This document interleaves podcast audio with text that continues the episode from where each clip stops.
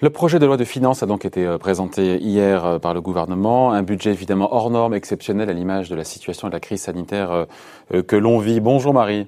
Bonjour, bonjour David, bonjour à tous. Merci d'être là avec nous. Marie Viseau, chef du service au Figaro Économie. Euh, on pourra en parler des heures, il y a plein de choses à raconter. Nous, on a volontairement choisi aujourd'hui de se polariser, de parler des baisses d'impôts qui sont prévues. Mais juste deux secondes mm. avant, euh, mm. il y a ce chiffre de 45 milliards d'euros qui a été annoncé par euh, Bruno Le Maire, le ministre de l'économie, en disant voilà, nous, depuis qu'on est au, pouvoir, depuis l'arrivée du président Macron, on a baissé de 45 milliards d'euros. Mm. Les impôts, là, il mélangeait pour le coup euh, entreprises euh, et ménages. Est-ce que le compte est bon Est-ce que le compte est bon Alors, on n'en est pas loin. Hein. Euh, c'est vrai que depuis le début du quinquennat, évidemment, à la virgule près, c'est compliqué de vérifier, mais depuis le début du quinquennat, il y a eu les gilets jaunes qui se sont traduits par des baisses d'impôts pour les ménages. On se souvient, ça a été une grosse baisse d'impôts sur le revenu à l'époque. Et puis, c'est vrai que là, cette fois-ci, c'est davantage pour les pour les entreprises. Euh, il y a ces fameux 10 milliards, on va en reparler de baisse d'impôts de production. Mais oui, on n'est pas très loin de, ce chiffrage. Euh, pour resituer dans le contexte, il n'est pas sorti au, hasard, ce chiffre qui est assez impressionnant. Euh, les Français, ils n'avaient qu'une crainte après ces crises, c'est qu'on leur demande de, euh, de financer euh, euh, toutes ces mesures, ces dispositifs d'urgence. et donc leur grande crainte, c'était oulala, on va nous augmenter les impôts, on va nous taxer. Et ça fait des semaines, voire des mois, que le gouvernement le répète et le ré-répète, parce que c'est une question de confiance, hein, et qu'il sait, le gouvernement, que, que la confiance est primordiale dans la reprise qui doit se dessiner, pas avant l'année prochaine, hein, mais qui doit se dessiner, c'est nous n'allons pas augmenter les impôts, les impôts croyez-nous, faites-nous confiance. Et même pour vous en convaincre, eh ben, on sort ce chiffre de 45 milliards euh, en vous disant voilà ce qu'on a euh, déjà fait pour vous et voilà ce qu'on continue de faire pour vous. Faites-nous confiance. C'est moite-moite entre les entreprises et euh, les ménages C'est à peu près moite-moite. C'est à peu près moite-moite. Il y a eu beaucoup, beaucoup pour les, pour les ménages sur le, le la première moitié du quinquennat. Maintenant, c'est plus sur les entreprises. Oui. Ouais. Juste euh, avant de revenir sur ces baisses d'impôts, essentiellement sur les ménages aujourd'hui, on va de ce dont on va parler, mais ce budget, certains disent qu'il est bâti sur du sable, tant les incertitudes, encore une mm. fois, sanitaires, sont, sont, fortes. 8% de croissance, la prévision du gouvernement sur 2021, ça tient du pari, mais après, il faut être volontariste aussi. Hein. Ça tient du pareil, ils sont dans leur rôle. Hein. C'est vrai qu'ils euh, construisent sur des sables mouvants. Hein. Euh, évidemment, personne n'a aucune idée de l'évolution euh, de la crise sanitaire. Euh, on prend des mesures, on l'a vu avec ce qui s'est passé sur les sur les restaurants à Marseille, euh, Marseille-Aix. On prend des mesures pour 15 jours. Est-ce qu'on sera obligé d'en reprendre 15 jours après? Donc effectivement, c'est instable, c'est des sables mouvants. Mais comme il faut bien construire quelque chose, il ne faut pas naviguer complètement à vue. Eh ben oui, ils ont construit, euh, ils ont construit ce, budget avec euh, euh une reprise pour l'an prochain, 8%. Euh, c'est volontariste, mais finalement, ils n'avaient pas beaucoup d'autres choix que de faire ça. Et puis, bah, sinon, on fera comme on a fait en 2020, c'est-à-dire qu'on fait des budgets rectificatifs au fur et à mesure de l'année. On en a fait quatre pour 2020. Euh, bah, si on est obligé, on fera la même chose cette année pour s'adapter à la situation financière au fur et à mesure du moment. Dans les critiques qu'on entend point, notamment euh, à droite et pas seulement à gauche aussi, euh, c'est de dire il n'y a pas assez de mesures dans ce budget 2021 de court terme d'urgence. Il y a ces baisses d'impôts de production pour aider les entreprises, bien sûr, mais à court terme, s'il y a urgence pour, euh, pour tonifier la reprise, voilà l'histoire de chèques, de chèques de consommation, de chèques restaurant, pour, pour acheter l'alimentaire. Voilà, est-ce que c'est une critique qui est recevable ça?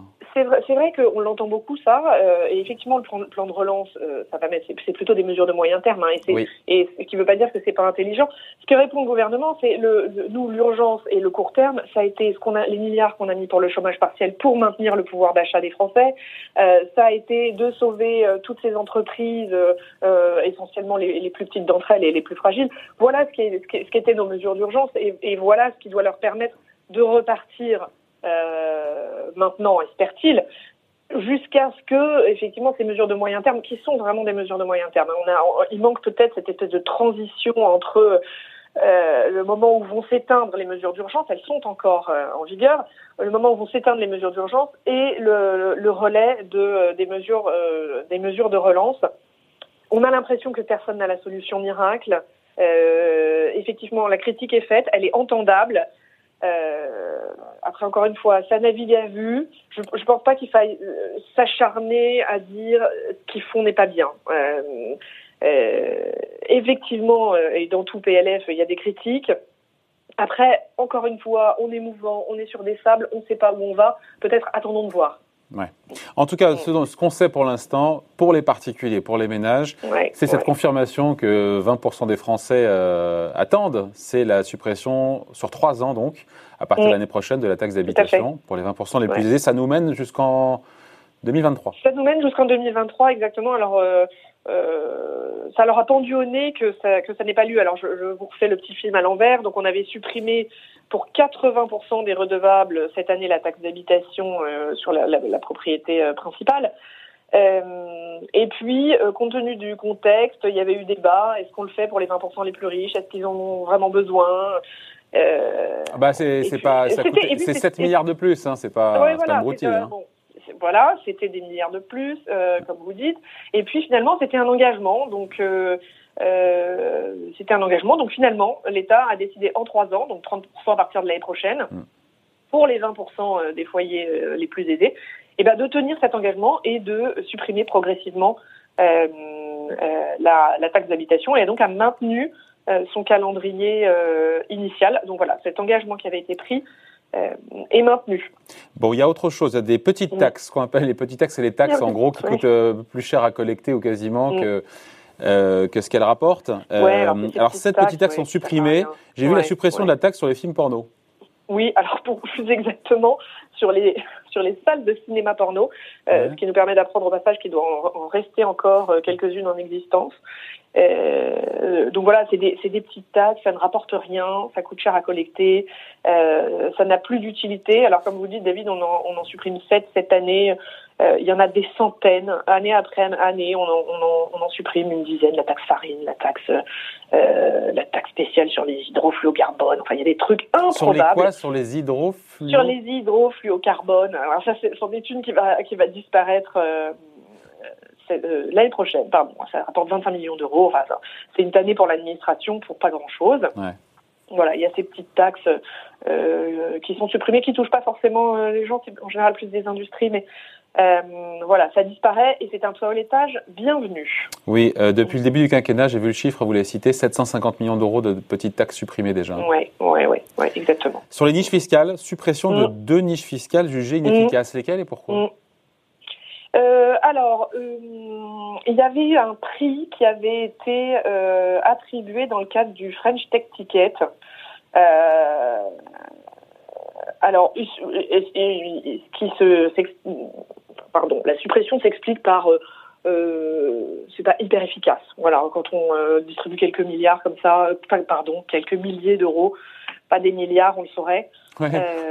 pas hyper efficace. Et puis une autre taxe euh, qui s'appelle, alors que je vous dise pas de bêtises, c'est la taxe intérieure de consommation pour les huiles végétales, euh, qui est utilisée, je crois, pour du carburant agricole. Voilà, c'est des trucs un peu techniques, un peu techno. Euh, Voilà, donc ça, ça disparaît. Euh, en revanche, ce qui apparaît, et ça on peut en parler David, c'est le malus écologique pour, ah, pour bah les oui. automobiles. Hein. Ah oui, alors ça, du malus ça, écologique. Euh, autant, autant, euh, autant ça intéresse moyennement les gens. Autant je pense que ceux qui ont des, des, des voitures et ils sont euh, ils sont plus nombreux vont se pencher. Alors c'est pas en fonction de leur poids, c'est en fonction de leur émission de CO2 par kilomètre. Alors rappelez-nous les seuils. Il y a un abaissement de seuil, évidemment, j'imagine. Oui, alors en fait, c'est durci. Le, le, le, malus est durci. Euh, alors les seuils, je ne sais pas s'ils parlent euh, beaucoup à nos téléspectateurs, mais euh, en, en, gros, à partir de, de 131 grammes d'émissions de CO2 euh, par kilomètre, bah, on peut on peut être taxé. Et le plus gros malus, bah, c'est 40 000 euros l'année prochaine. Alors c'est évidemment pour des très gros véhicules très polluants. 40 000, euh, oui, mais ça a doublé. On était à 20 000 avant. Ça a doublé, ça a doublé. Ça double l'année prochaine.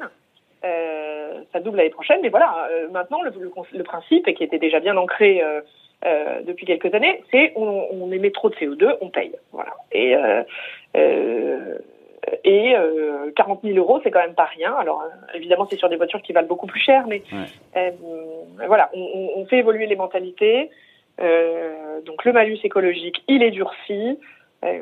Jusqu'à 50 000 euros, j'ai vu en, en, 2022, il sera 50 000 euros. Jusqu'à 50 000 euros Il faudrait voir ce que c'est comme voiture. J'imagine que c'est des grosses voitures, des voitures de sport Alors, ou des gros SUV. Euh, ou, euh... C'est certainement ça, ou des voitures hyper polluantes, euh, très vieilles. Je pense que c'est davantage les très, les très gros modèles. Euh, ils nous ont pas mis des modèles de voitures en face des seuils, mais c'est certainement, c'est certainement ça. C'est 225 grammes de CO2 par kilomètre. Au-delà de ça, on passe de 20 000 euros de malus à 40 000 voire 225 grammes par kilomètre. Moi, je ne sais pas, je vous avoue. Ce que rejette ma voiture, mais ceux qui ont des voitures très polluantes le savent certainement. Et puis surtout, le gouvernement parallèlement prévoit de maintenir la prime pour l'achat de, de véhicules propres. Euh, c'est-à-dire qu'on taxe ceux qui euh, ceux, ceux, qui salissent et on récompense euh, ceux qui ne ceux qui ne salissent pas. Ça, ça cohérence. Et, et, et, donc là, pareil, on parle de plusieurs milliers d'euros. Euh, euh, 7000 euros, ça baissera progressivement, mais pour l'instant on est à 7000 euros. Marie, on finit là-dessus juste. Ce qui ressort de ce qu'on vient de se dire là, c'est que finalement pour les mhm. ménages cette année, enfin l'année prochaine sur le, le PLF 2021, mhm. il n'y a pas tant que ça. Bah, non, il n'y a, pas, a pas tant que ça parce que, et comme je vous le disais au, début de notre conversation, parce qu'il y a déjà beaucoup qui a été fait. Euh, donc cette année, c'est pas leur PLF. Euh, leur PLF, c'était en fait celui de l'année dernière, hein, celui qui baissait considérablement leur impôt sur le revenu. Euh, c'était le, le, budget des classes moyennes. Je ne sais pas si vous vous souvenez, on faisait les gros titres, c'était le budget des classes moyennes.